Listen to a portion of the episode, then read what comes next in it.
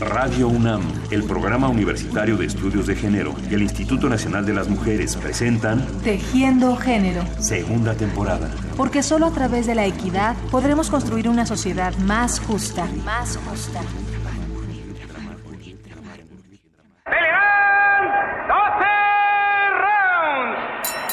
El 17 de octubre de 1953 fue sábado, día de media jornada para los trabajadores capitalinos, día de pelea de box. Una noticia importante aparecía en los periódicos. Esa tarde, Raúl el ratón Macías se enfrentaría con el veracruzano Beto Coauri en la eliminatoria por el Campeonato Nacional de Peso Gallo. Arriba mi gallo, el ratón Macías. El resultado estaba casi cantado. El peleador de Tepito era el amplio favorito frente al jarocho y los comentaristas de deportes enumeraban las cualidades de este pugilista que les hacían suponer que el título estaba ya prácticamente en sus manos. Queridos amigos, vamos a prepararnos a ver una buena pelea. El ratón en su esquina.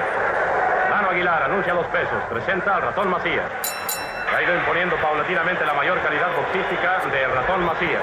Triunfa el ratón Macías por decisión.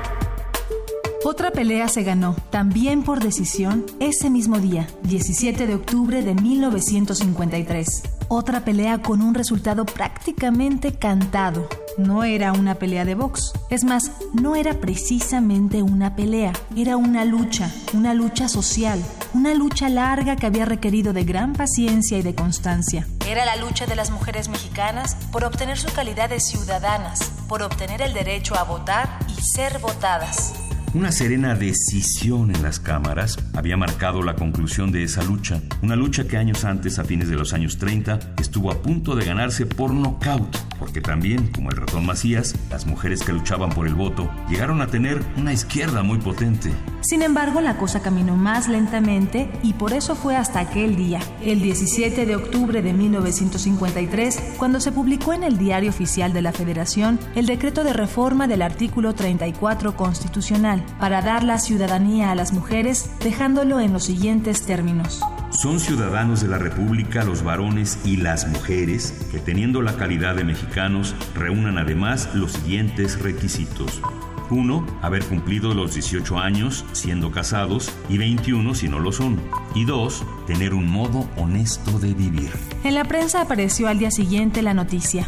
Son ciudadanas las mujeres desde ayer. Transformación total de la política en la República Mexicana. Todas las mujeres de México han quedado convertidas en ciudadanas, con plenitud de derechos para todos los cargos de elección popular.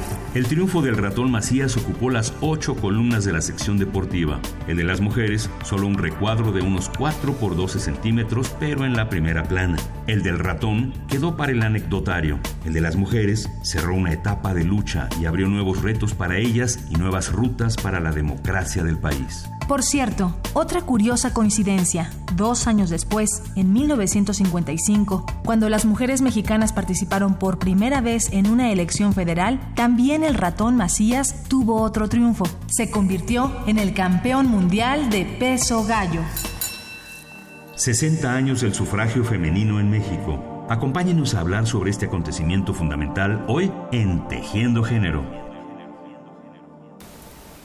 Ya estamos aquí en vivo, les damos la más cordial bienvenidos, bienvenida a todos y a todas que están atrás de esta emisora de Radio UNAM escuchando nuestro programa Tejiendo Género en la segunda temporada y efectivamente no podíamos dejar de lado tocar el tema de los 60 años del sufragio femenino en México.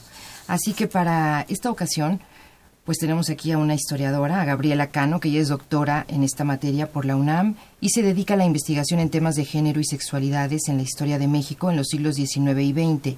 Sus esfuerzos por hacer visibles a las mujeres en el estudio de la historia han dado frutos realmente notables. Es investigadora del programa interdisciplinario de estudios de la mujer en el Colmex. ¿Cómo estás, Gabriela? Bienvenida. Pues encantada de estar aquí conversando contigo esta tarde.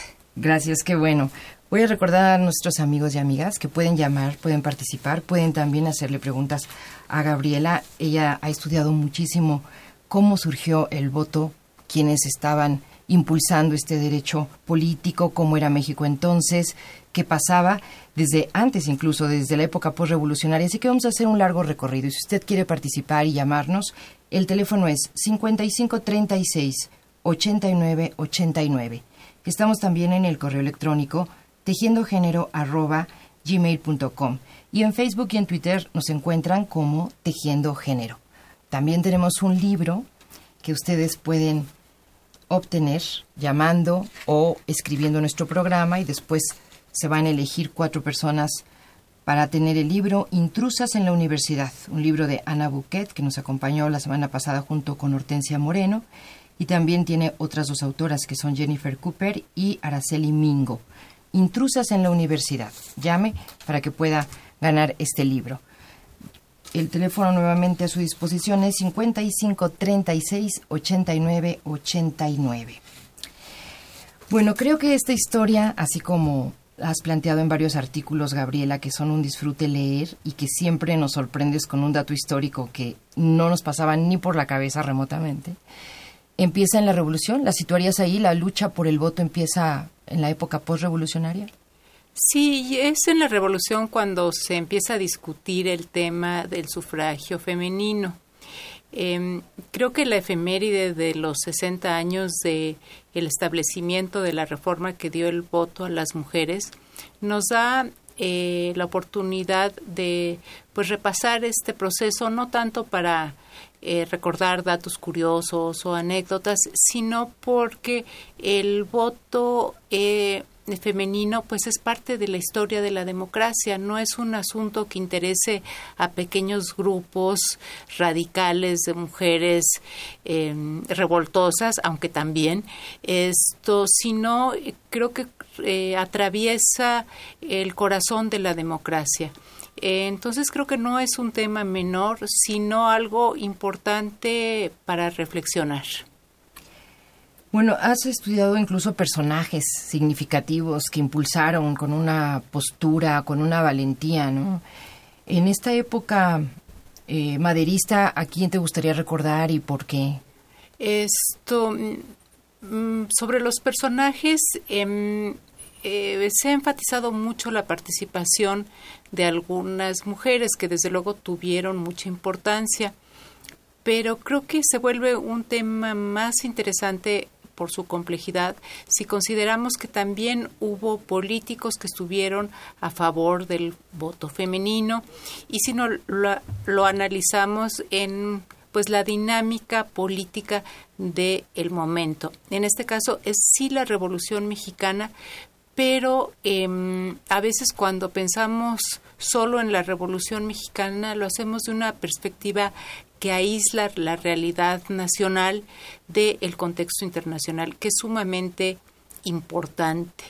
Eh, la última etapa del sufragio femenino, de la lucha por el sufragio femenino en Estados Unidos, pues fue muy importante, fue, se tuvo mucha mm, eh, presencia en los periódicos de Estados Unidos y se conoció en México.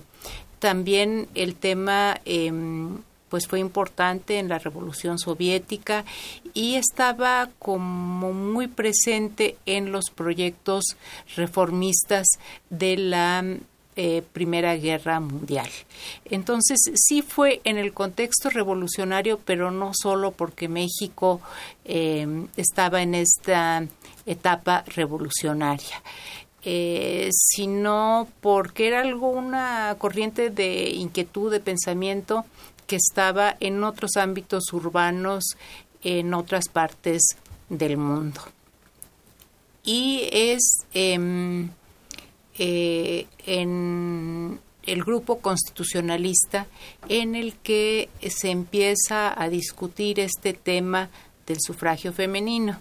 Y aquí la figura sobresaliente es Hermila Galindo, que fue una colaboradora de confianza, secretaria particular de Venustiano Carranza, eh, que le confió tareas políticas de gran envergadura como representante eh, suya a diversos países de América Latina y Hermila Galindo era una gran lectora Ella era originaria de Torreón esto había estudiado en Chihuahua y había tenido pues la oportunidad de aprender inglés y era como dije hace un momento una gran lectora. Estaba al tanto de las corrientes de pensamiento de la época y una de sus causas fue el feminismo y en particular el voto de las mujeres bueno, tú has mencionado, eh, y existe esta literatura que ubica movimientos feministas en, esos años, en distintos puntos. y ¿Siempre eran sufragistas? ¿Siempre estaban a favor del voto estos, estos grupos de mujeres?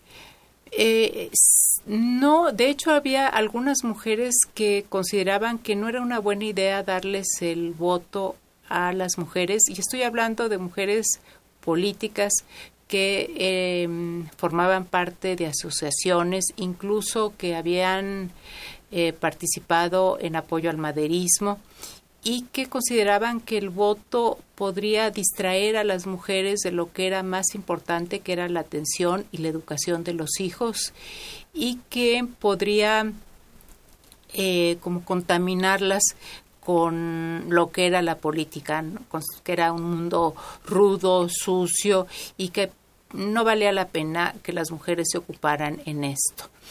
Eh, de, tal manera que fue un, asunto debatido inclusive entre eh, activistas, mujeres activistas políticas que habían participado en el movimiento eh, revolucionario.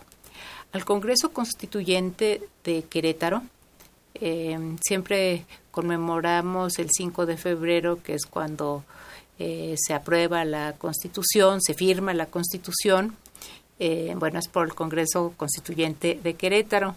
Ahí llegaron tres iniciativas eh, para respecto al sufragio femenino.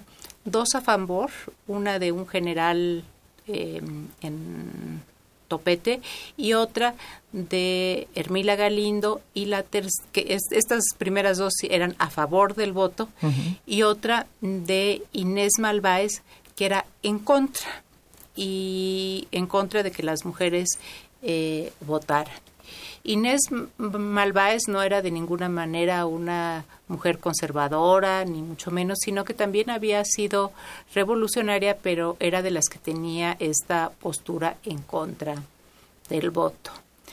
Em, y hay una idea que recorre toda la historia del voto femenino que es eh, una preocupación de los de la élite política liberal donde hay hombres y mujeres porque eh, por considerar que las mujeres podrían eh, dar su voto a una causa conservadora y que por lo tanto podrían poner en riesgo los logros de los gobiernos postrevolucionarios.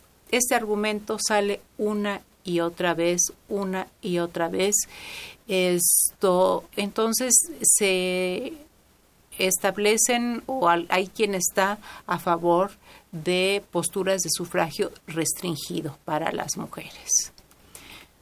Bueno, eh, esto nos habla de un, un, interesante resumen de muchas cuestiones que vamos a ir abundando a lo largo del programa, porque creo que hay que detenerse en, bueno, qué pasó con esas propuestas que ocurren en el Congreso Constituyente en el 17, cómo va avanzando, qué pasos van dando estas mujeres en pro y qué obstáculos se van encontrando a lo largo de pues casi 30 años, ¿no? Digamos del 20 al 53 pasaron tres décadas más o menos, Gabriel. Fue un, un periodo largo de discusión, de debate, eh, de avances y retrocesos, como siempre es la historia, porque no se trata de una de un desarrollo lineal donde todo se avance, sino yo prefiero verlo así como una discusión en torno a eh, la conveniencia de que las mujeres votaran.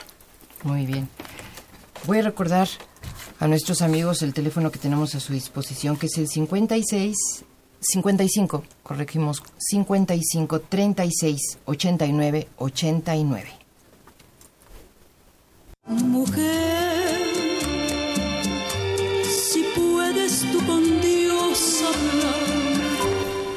¿Cómo eran las mujeres mexicanas de los años 50? ¿Qué les inquietaba? ¿Cómo se vestían? ¿Qué aspecto tenían? Pues la verdad, en muchas cosas las mujeres de los años 50, o por lo menos las mujeres urbanas de los años 50, eran bastante parecidas a nosotras, las mujeres del año 2013. Usaban, como algunas de nosotras, tacones y medias de nylon, llevaban la falda justo debajo de la rodilla, sabían utilizar las licuadoras y las lavadoras, usaban fab súper remojante, se embellecían con crema diadermina, iban al cine a ver películas de Pedro Infante o de Marilyn Monroe, escuchaban radio y comenzaban algunas a tener también televisión. Eran pues mujeres modernas y para hacerlo del todo solo les faltaba poder votar. Poder votar. Soldado con faldas soy, en pos del derecho del voto voy. Las mujeres mexicanas llegaron rezagadas al voto. Llegaron en 1953, cuando hacía ya mucho tiempo que en otros países se había aprobado el sufragio femenino, y no solo en Estados Unidos y en los países europeos, sino también en la gran mayoría de las naciones latinoamericanas. Uruguay fue la primera en los años 20 y después siguieron Brasil en 1932, Argentina en 1947, Chile en 1949 y otras más. Mujeres de mi patria, recibo en este instante de manos del gobierno de la nación la ley que consagra nuestros derechos cívicos. En México, en cambio, el proceso fue lento y paulatino tanto que un columnista se atrevió a escribir en 1953, haciendo alusión al recién aprobado voto femenino y a las reformas sociales de las décadas recientes, La señora Revolución, sabia y previsora, antes de concederle el voto, ejercitó a la mujer en los deberes cívicos. Hoy le resultará fácil formarse frente a la casilla electoral, pues ya se acostumbró a hacer cola para comprar leche, tortillas, etc.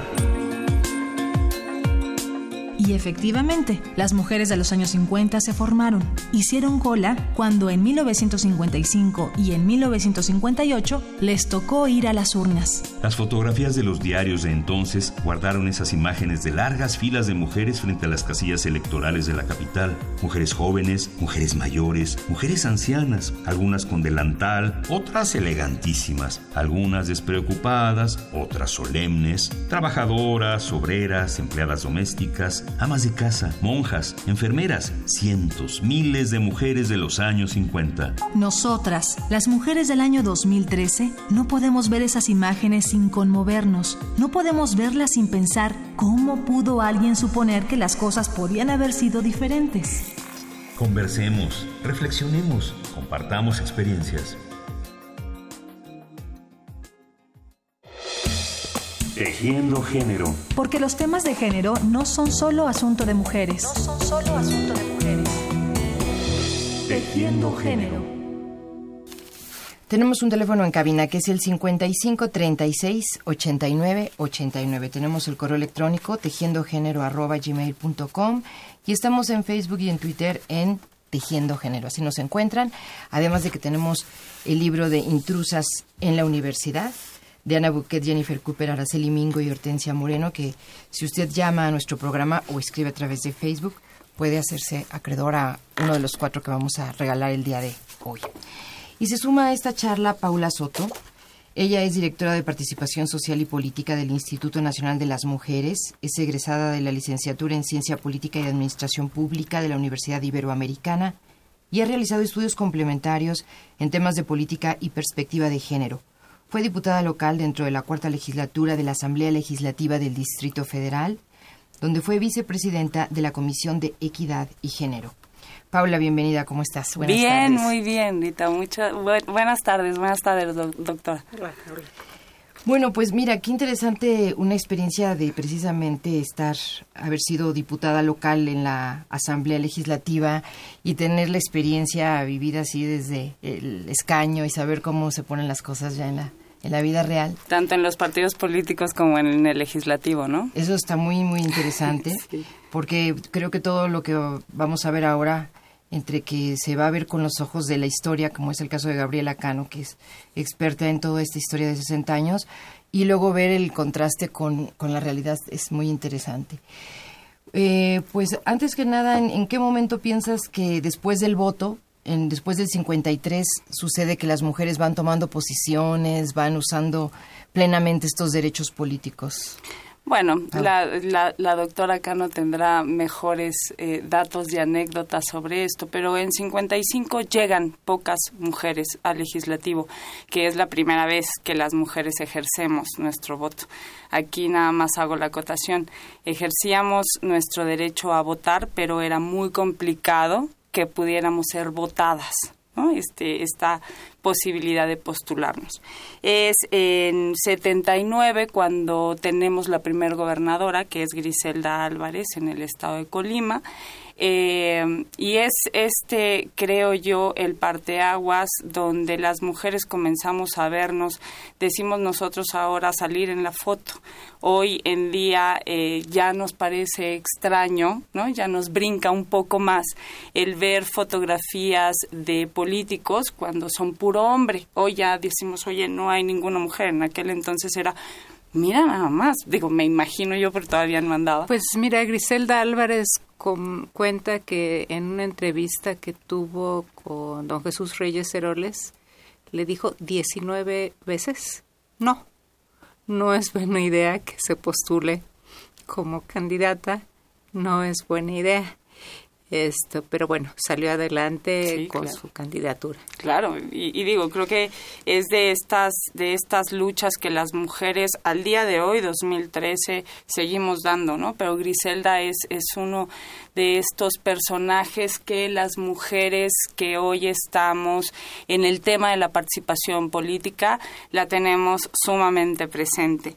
Pero es en hasta los ochentas, finales de los ochentas, principios de los noventas, cuentas cuando comienza a incorporarse en la demanda de las mujeres que ya estaban ocupando espacios, e insisto, estaban aquí hablando antes de que yo me incorporara de los años 20, 30, eh, es en el 53 en el que obtenemos este reconocimiento de ciudadanía siendo más de la mitad de la población. Somos el único grupo poblacional no minoritario que ha tenido que luchar y seguimos luchando por nuestros derechos y por el reconocimiento de nuestros derechos.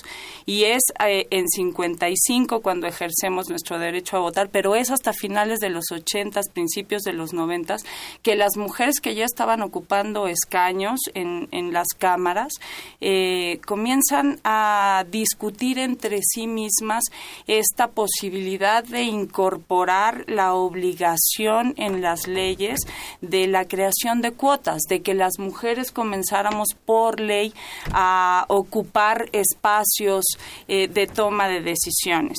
Y comenzamos con la clásica recomendación cuando lograron estas mujeres en 93 incorporar a la ley electoral eh, el tema de las cuotas ya era un súper triunfo, eh, no solamente para ellas, sino para todas las mujeres que, que, veníamos detrás y que estaban por delante también de ellas, eh, era incorporar la recomendación a los partidos políticos para que incorporaran a las mujeres en sus listas de candidaturas. Y el camino para superar esa recomendación y generar la obligación, pues bueno, al día de hoy seguimos luchando por la paridad, ¿no? Bien, pues si usted tiene preguntas, comentarios a esta mesa donde estamos justamente analizando estos 60 años de sufragio femenino en México, llámenos el 55 36 89 89 y le agradecemos su comentario a María Olga Chavarín. Ella es doctora en economía y le gusta el programa y dice que lo que se dice se sustenta y es muy interesante. Y muchas gracias por su comentario. Eh, bueno, ¿qué te parece, Gabriela Cano, si nos detenemos otra vez en, en, por ejemplo, en los años 30? Creo que, bueno, si querías decir algo más sobre los años 20, bienvenido, desde luego, ¿no? Pero yo quisiera ir avanzando un poquito en esas Sí, porque el tiempo nos gana, además nos va a ganar. siempre. Eh, en los años 30, durante el gobierno de, de, Lázaro Cárdenas, es un momento muy importante para la historia del sufragio femenino, porque Lázaro Cárdenas presenta una iniciativa de reforma al Congreso de la Unión en donde em, se establecería el voto mediante la reforma al artículo 34 y 115. Esto pasó todo el proceso del legislativo, tal y como lo marcaba la ley, y en el último momento no se hizo la declaratoria formal y la ley no se publicó. Esto en el diario oficial. Por lo tanto, eh, no llegó a darse la ciudadanía de las mujeres esto en momentos que ya otros países de América Latina o lo habían dado o estaban por darlo. Eh, eh, a mí esta, este hecho siempre me llamó la atención y también me llamó la atención que los libros de historia sobre el periodo cardenista lo pasan por alto.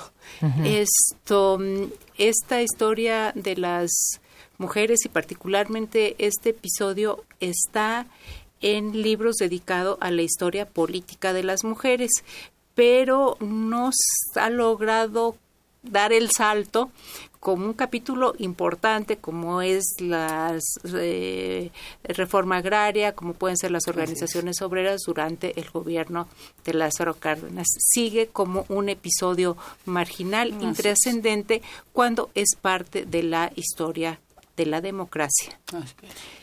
Pero este hecho de que no haya llegado hasta el diario oficial, que por supuesto desde que uno lo lee dice, bueno, se presta suspicacia de eh, sí lo reconozco, pero no lo declaro? ¿O en dónde sientes tú que se no llegó a, a consumarse el derecho Mira, político? no hay documentos porque yo creo que estos son los acuerdos de cúpula que no quedan registrados en un ya encontré el telegrama, no, no, eso no es, bueno, telegrama porque en esa época se usaban los telegramas, hoy diríamos, ya encontré el mail, o ya encontré el tweet, o ya encontré este, el archivo de eh, una comunicación telefónica. Esto, yo supongo a partir de un análisis político de ese momento que eh, pesaron eh, pesó más la preocupación de que si se establecía el sufragio femenino, las mujeres iban a votar por la derecha.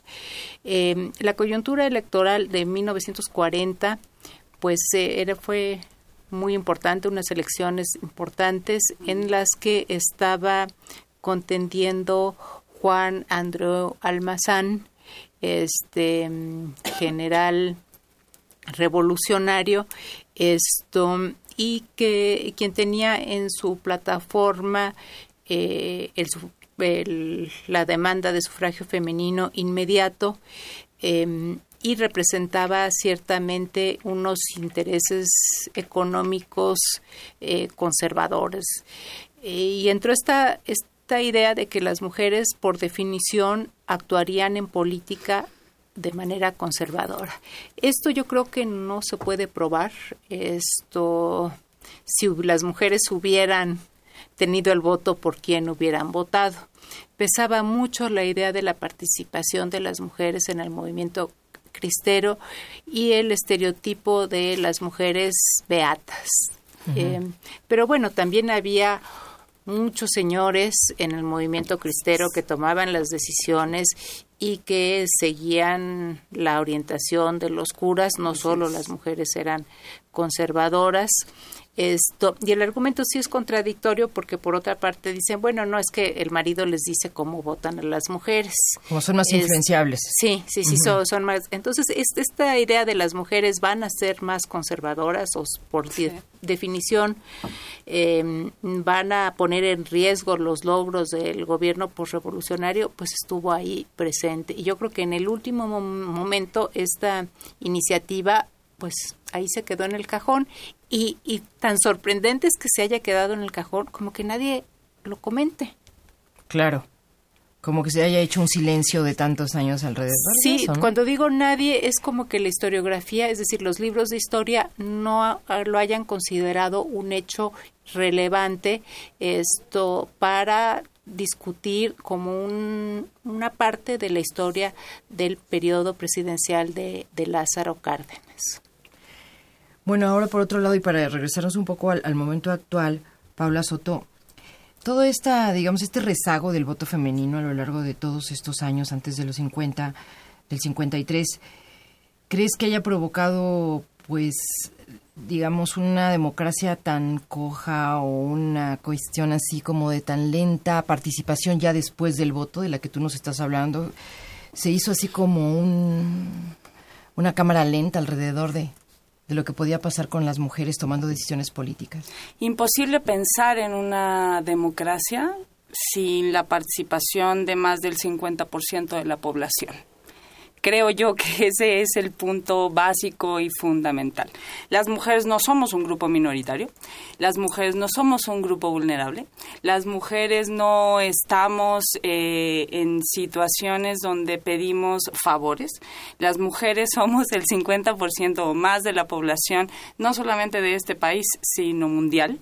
Eh, y somos el único grupo poblacional, insisto, que seguimos luchando por el reconocimiento de nuestros derechos en el tema que lo queramos ver. En este momento estamos hablando de nuestros derechos políticos y yo nada más quisiera acotar, no solamente está invisibilizado el tema de, de esta lucha y reconocimiento de nuestros derechos visto desde la presidencia y la propuesta del presidente Lázaro Cárdenas, sino está invisibilizada la, la participación de las mujeres en la conformación de país, de historia, de en todos los libros de texto, ¿no? O sea, yo no recuerdo haber estudiado en la primaria en ningún momento ningún tipo de movimiento o aportación este importante de alguna mujer, José, doña José Ortiz de Domínguez, vaya, pero no hay es como si las mujeres no participamos de la construcción de país, ¿no? Y claro que sí, es eh, eh, triste, pero nos ha afectado muchísimo este gran debate que se dio en los 50 y que, perdón, pero creo que no lo hemos superado del todo. Hoy todavía hay comunidades, hay grupos, hay, hay poblaciones en este país que siguen cuestionándose si las mujeres tenemos o no tenemos la capacidad suficiente para gobernar, para representar, para estar tomando decisiones, para llevar un, bueno, para ser dueñas de la tierra. O sea, hay todavía lugares en los cuales las mujeres no podemos ser propietarias de absolutamente nada. Entonces, yo no sé si hemos, claro que hemos avanzado, creo que hemos avanzado bien, vamos por buen camino, yo no quiero perder la esperanza, dicen que eso es lo último que, que, muere, ¿no? Pero de que hay temas que no hemos superado, los tenemos. Y si quieren, ahorita platicamos de ello. No, por supuesto que sí, para eso estamos aquí en Tejiendo Género. Vamos a escuchar también otra, otra cápsula y recordando a nuestros amigos que nos pueden llamar, que nos pueden comentar, que pueden hacer preguntas, también a nuestras invitadas, a Gabriela Cano, historiadora, y a Paula Soto, como directora de Participación Social y Política del IN Mujeres. El 55 36 89 89. Ese es el teléfono que ponemos a su disposición. Estamos también en el correo electrónico tejiendo, tejiendogénero arroba gmail.com y en Facebook y en Twitter nos encuentran como Tejiendo Género. Tenemos el libro de Intrusas en la Universidad, así que llame para que le toque uno de estos cuatro libros. El 55 36 89 89. Domingo 6 de abril de 1952. Miles de mujeres, muchas de ellas acompañadas de sus hermanos o de sus maridos, asistieron a la Asamblea Nacional Femenina, efectuada en el Parque 18 de Marzo de la Ciudad de México. En esta reunión, el candidato a la presidencia de la República, Adolfo Ruiz Cortines, les prometió a todas ellas que promovería las reformas necesarias para concederle a la mujer los mismos derechos políticos de que disfrutan los hombres. Las mujeres presentes recibieron con vítores este compromiso.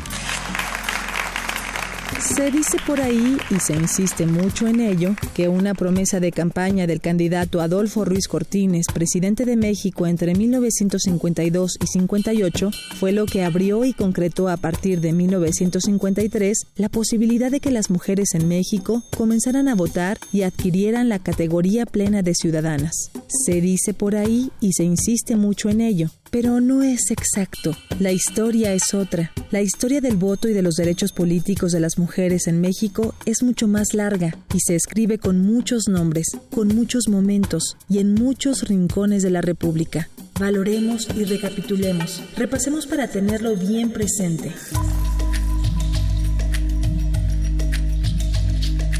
Ya es tiempo, dijo públicamente en 1910 el grupo feminista Las Hijas de Cuauhtémoc, presidido por Dolores Jiménez y Muro, ya es tiempo de que las mujeres mexicanas reconozcan que sus derechos y obligaciones van más allá del hogar. Un año después, en junio de 1911, recién derrocado el régimen de Porfirio Díaz, el grupo conocido como Las Amigas del Pueblo solicitó ante el gobierno interino de Francisco León de la Barra el voto para la mujer. Sus argumentos fueron desatendidos, aunque ellas manifestaban con razón que las mujeres cumplían ya sus obligaciones ciudadanas y estaban solamente relegadas en lo que correspondía a los derechos. En 1916, la revolucionaria duranguense Hermila Galindo llevó al Congreso Constituyente la propuesta para que el sufragio femenino se reconociera en el texto constitucional de 1917. Su alegato fue ignorado y la ley electoral de 1918 estipuló con claridad que para ser ciudadano en México era necesario ser varón. Muchas mujeres, sin embargo, insistieron, buscaron resquicios, argumentaron, participaron en política y defendieron sus triunfos y sus derechos. La propia Hermila, que ganó en 1918 un puesto de elección popular que nunca pudo ejercer, Elvia Carrillo Puerto, que tuvo mayoría en las urnas en 1924 para una diputación en San Luis Potosí que no le fue reconocida, María Tinoco, que en 1936 mereció por amplia mayoría la candidatura a una diputación por Veracruz y a quien no se le permitió participar en la elección, Soledad Orozco, a quien se le desconoció la ventaja que obtuvo para la precandidatura en León, Guanajuato, Refugio García, que defendió ferozmente la mayoría de votos que obtuvo para ser candidata por Uruapan, Michoacán. Estas y otras muchas mujeres, cuyas historias emocionantes y apasionantes merecen ser conocidas, estas y otras mujeres fueron quienes lentamente, con firmeza, con insistencia, conquistaron su derecho a la ciudadanía, le dieron sustento, lo hicieron posible. Su coherencia, su atrevimiento, su perseverancia, su capacidad para imaginar una sociedad mejor son, además del voto, el mejor de sus legados. El mejor de sus legados. Conversemos, reflexionemos, compartamos experiencias. Tejiendo Género. Conduce Rita Abreu.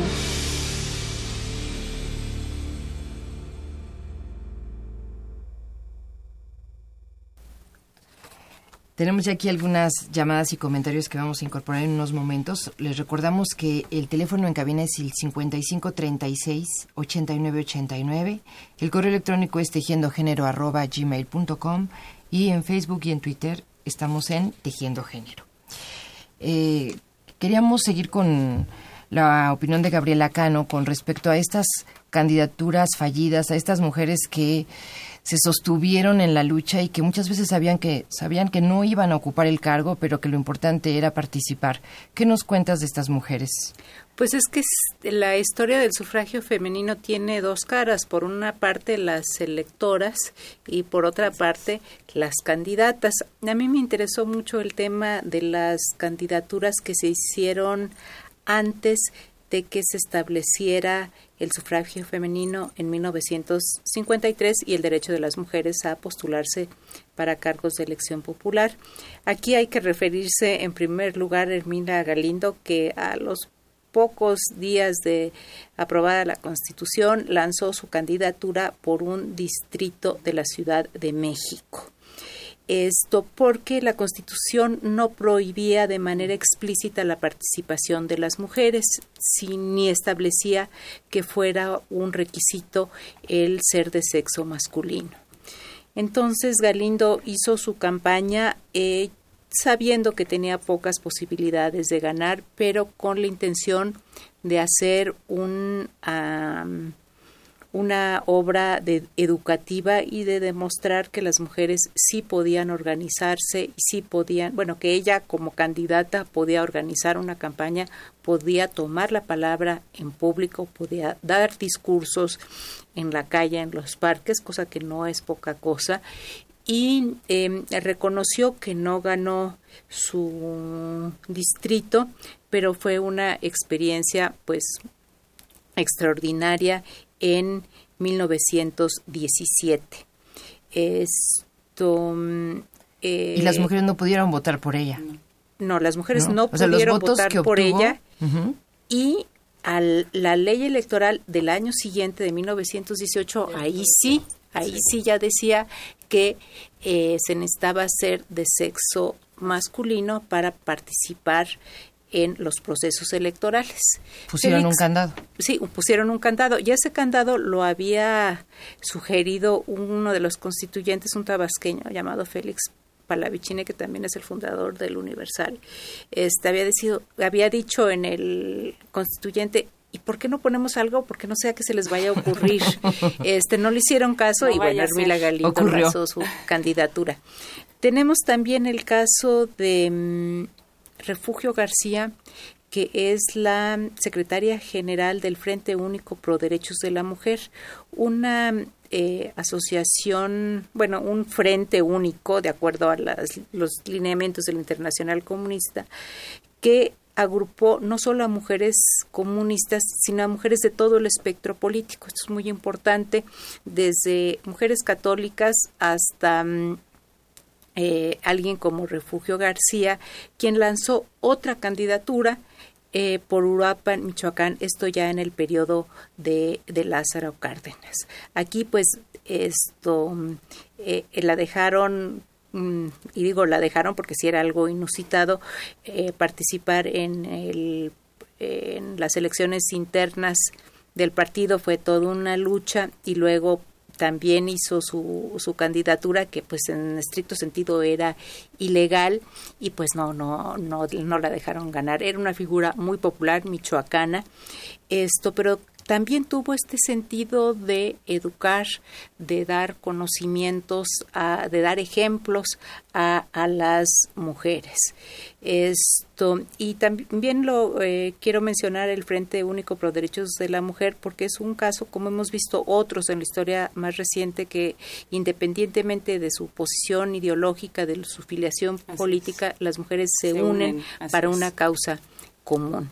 Em, ese, ese fue el caso de, de esta experiencia. Y, eh, ¿Cuánto tiempo vivió esta, este, este frente? Este frente se fundó en 1935 y para 1939 ya estaba medio disuelto, medio en crisis, porque eh, pues unas eh, de las participantes estaban se decepcionaron con eso de que no se eh, no entró en vigor la reforma a la Constitución y se salieron y luego vino la Segunda Guerra Mundial y ya tomó otro nombre. Entonces bueno hubo muchas circunstancias que lo disolvieron pero en su momento sí fue una experiencia muy muy muy interesante de cómo se trabajó en conjunto. Y es otro ejemplo de esto que no está en la historia no solo no está en la historia de los libros de texto sino que no está en el interés de la mayor parte de quienes ejercemos esta profesión, esta disciplina de la historia, que es eh, encontrar datos y armar historias que no sean significativas, que no sean significativas y nos permitan pensar mejor los problemas, sea la democracia como en este caso. Y no, no puedes, no, no ha llegado a los libros de texto, pero no ha llegado al paso anterior, que es los libros em, un tanto especializados que son el, el antecedente, por llamarlo de alguna manera, que de ahí se toma la información que luego pasa a los libros de texto y a muchos otros espacios. Ni siquiera en las historias, eh, yo bueno, yo no conozco ninguna historia más amplia de la del periodo postrevolucionario donde esto no se mencione en una nota de pie de página. Ya eso ya me pone contenta, ¿no? Si sale una nota de pie de página, pero donde sea un asunto central, no no está. Claro. Mira, justamente es lo que opina también Romín Hernández. Dice que es muy curioso e indignante que en los libros de texto no aparezca la participación de las mujeres. Seguimos estando relegadas en el ámbito académico. Hemos crecido con la historia escrita por los hombres. Es muy importante que seamos conscientes de esto y que lo demos a conocer y poder hacer un cambio que sirva. Ella es historiadora. Así que muchas gracias por llamar. También tenemos la llamada de Ivette Azamar. Dice, extraordinaria participación de las invitadas y se requieren más programas como este. De Jorge Edgar Castañeda, le han gustado las tres últimas sesiones. Bueno, qué bueno. Y vamos también con un comentario, que es una pregunta que entra por Facebook, de Paola Villaseñor. Dice, ¿qué opinión tienen del uso que los partidos políticos hacen al presupuesto del 2% que debe destinarse a las mujeres? Y va directamente para Paula Soto. Pues, ¿qué opino? A ver.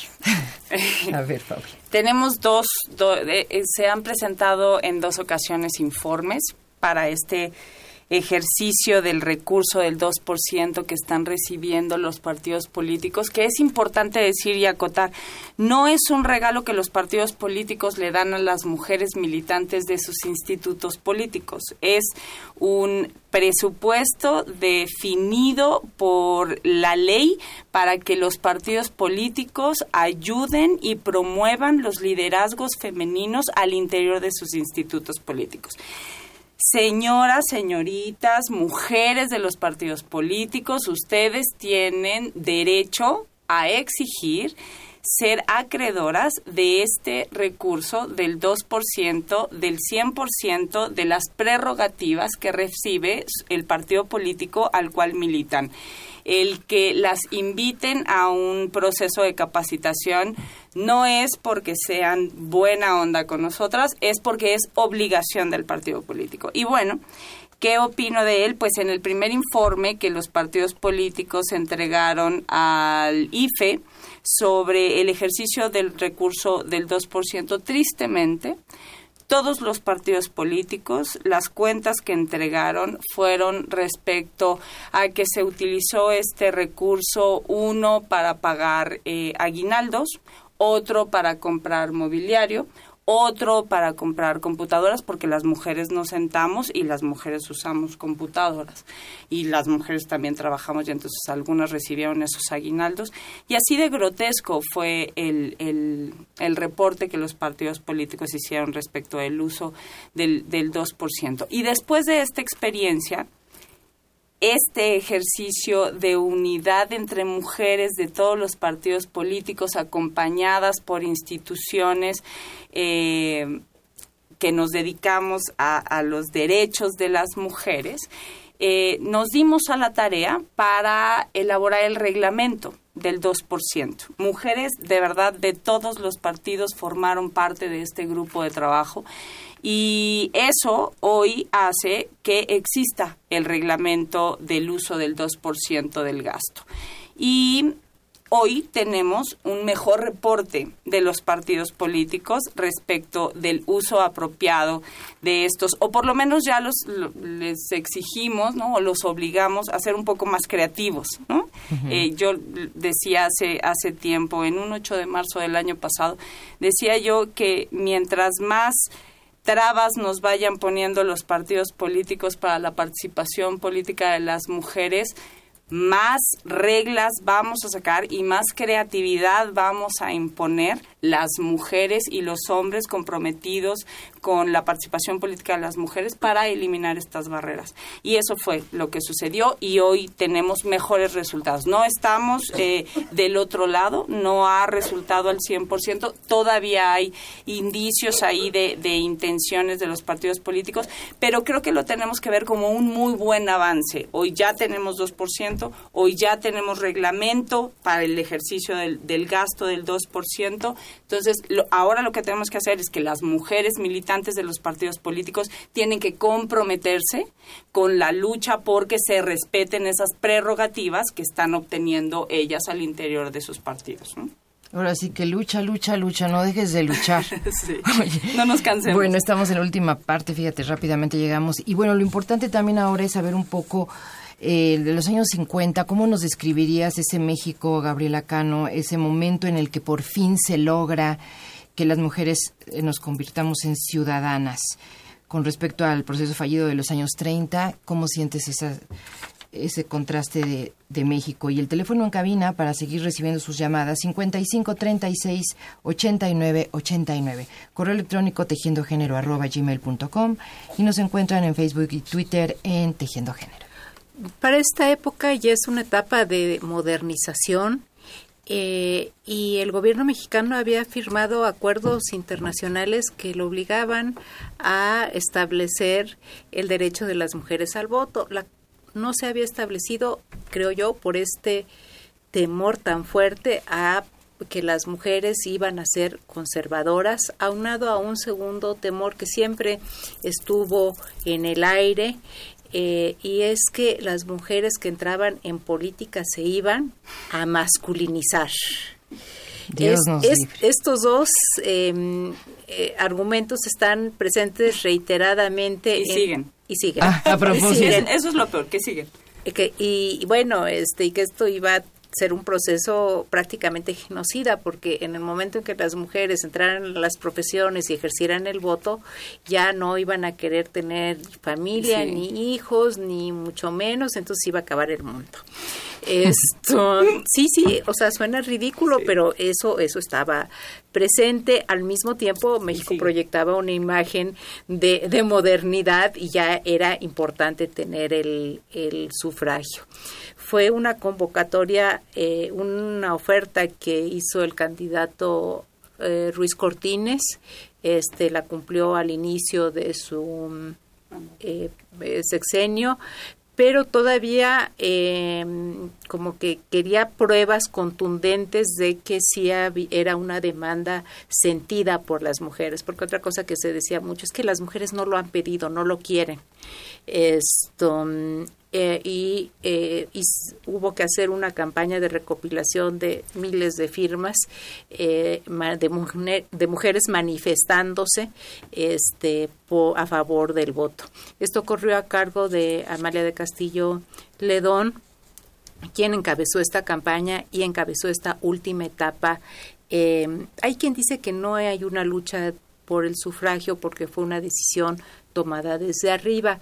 Yo no comparto este punto de vista porque, bueno, están todo, todas las décadas anteriores y sí hay movilización en términos de lo que es la política en México, donde el voto tampoco era algo que fuera definitivo, que la participación en los procesos electorales eh, no expresaba necesariamente el sentir de los ciudadanos que votaban, eh, pero el voto era un símbolo de la igualdad entre hombres y mujeres.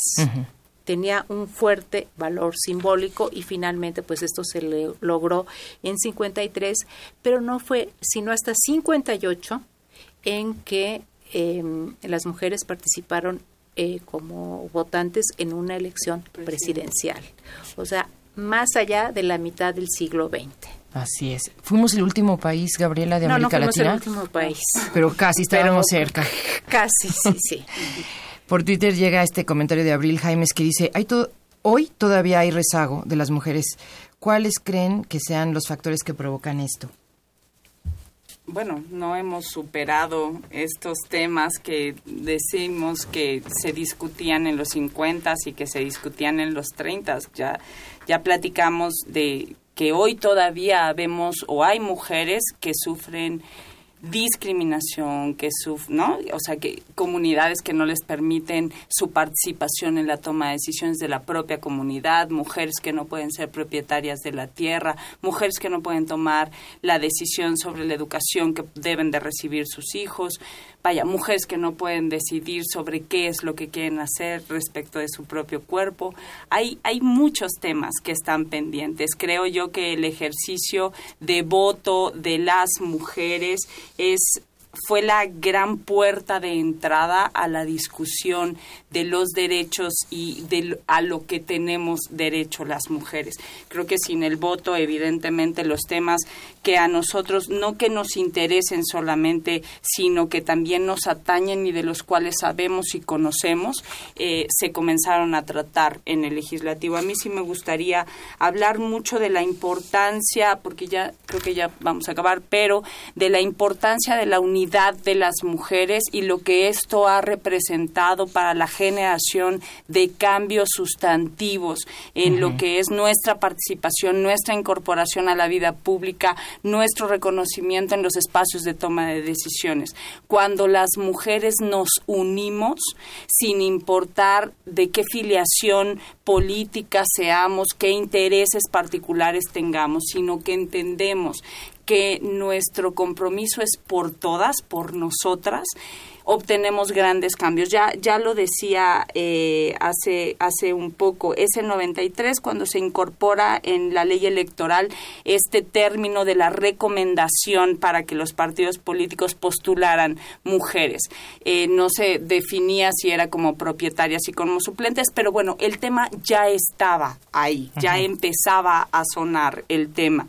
Es en 96 cuando se define que los partidos políticos no deben de postular más del 70% de un mismo sexo. Seguíamos sin definir si de propietarias o de suplentes, pero entramos ya al tema de los porcentajes. Ese era ya un gran, gran logro de las mujeres legisladoras de ese momento, insisto, de todos los partidos que estaban representados en ese, en ese momento.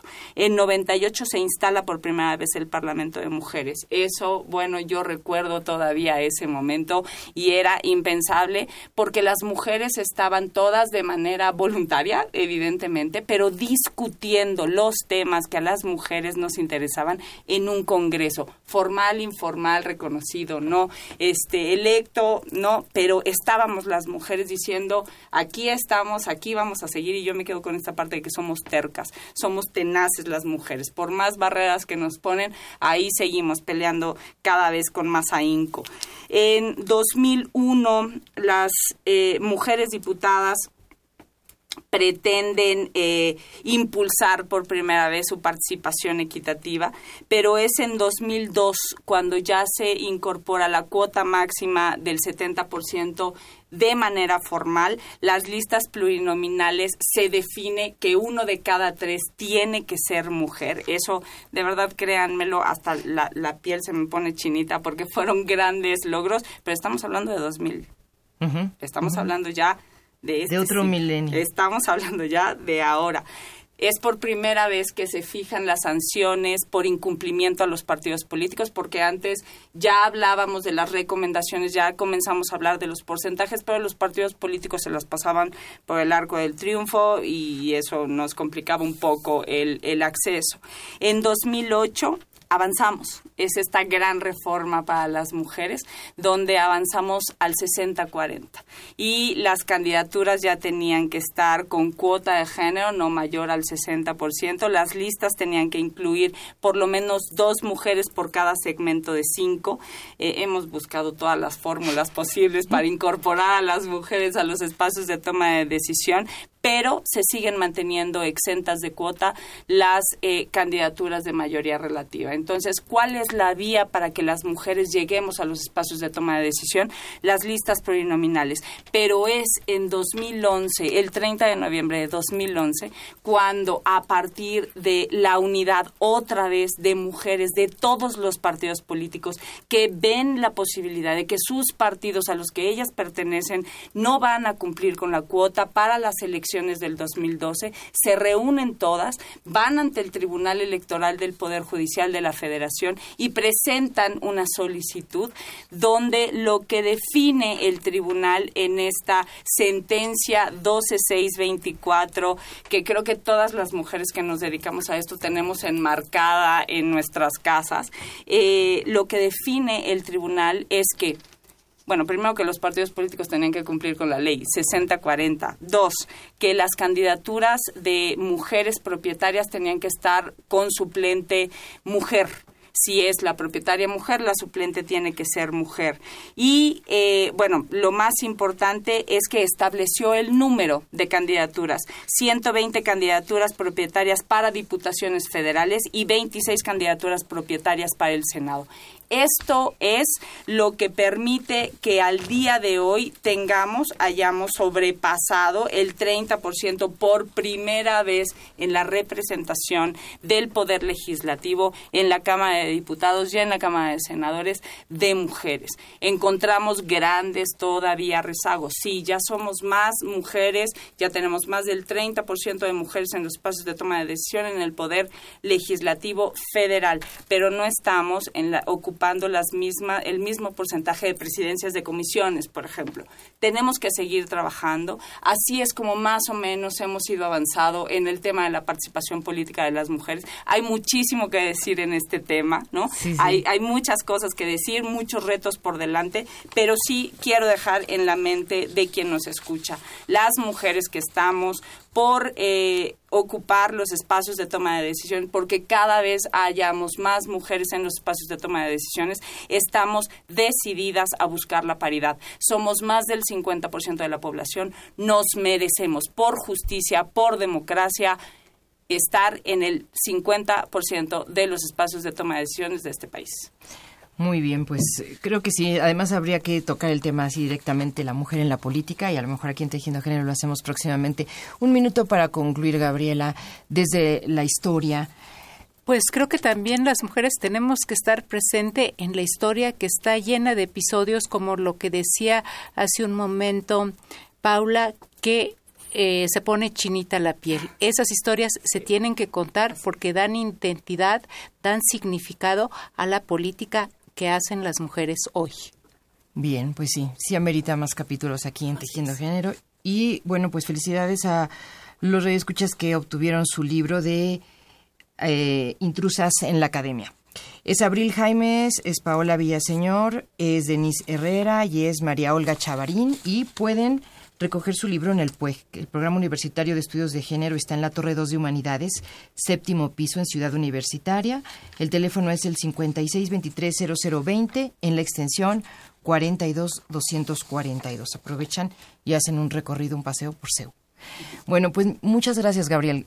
Gabriela Cano, por estar aquí con nosotros en este programa Tejiendo Género. Muchas gracias, Paula Soto. Muchas gracias. Por estar aquí con nosotros. Gracias a las personas que llamaron y nos tenemos que ir ahora sí que corriendo. Pero aquí en Tejiendo Género está todo un equipo muy entusiasta trabajando arduamente en la investigación y difusión. María Fernanda Rodríguez Calva y Galia Cosi, en la realización sonora Daniel Sánchez, en la operación técnica Agustín Mulia, en la producción Yuridia Contreras y en la conducción Rita Abreu y en nombre de todos. Gracias. Buena tarde. Radio UNAM, el Programa Universitario de Estudios de Género y el Instituto Nacional de las Mujeres presentaron Tejiendo Género. Segunda temporada. Porque solo a través de la equidad podremos construir una sociedad más justa. Más justa.